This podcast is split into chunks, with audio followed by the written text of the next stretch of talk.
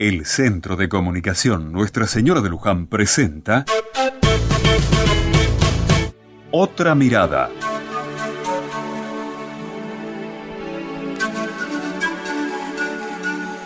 Hace muchos años y no sé por qué, en este día se hacen bromas. En algunos casos hasta de mal gusto, o para burlarse de la inocencia de los otros. Justamente por eso se llama a este día el Día de los Inocentes. Pero su nombre real es Día de los Santos Inocentes. El Evangelio nos cuenta que en este día el rey Herodes mandó a matar a los niños del pueblo para matar en el montón a Jesús, del cual tenía miedo que lo desbanque como rey. Su miedo a perder poder lo llevó a matar a niños. ¡Qué ironía! ¡Y qué cobardía!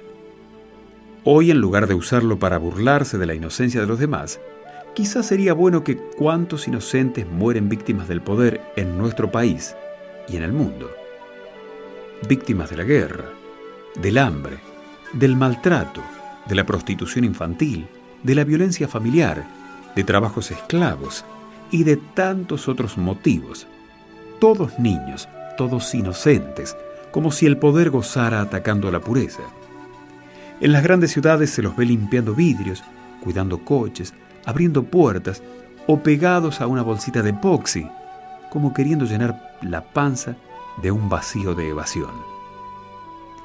No quiero bajonearte en este tiempo de Navidad, pero no te olvides de estos pibes. Y si se te ocurre burlarte alguna vez de la inocencia de los otros, sean chicos o grandes, pensá de qué te estás riendo.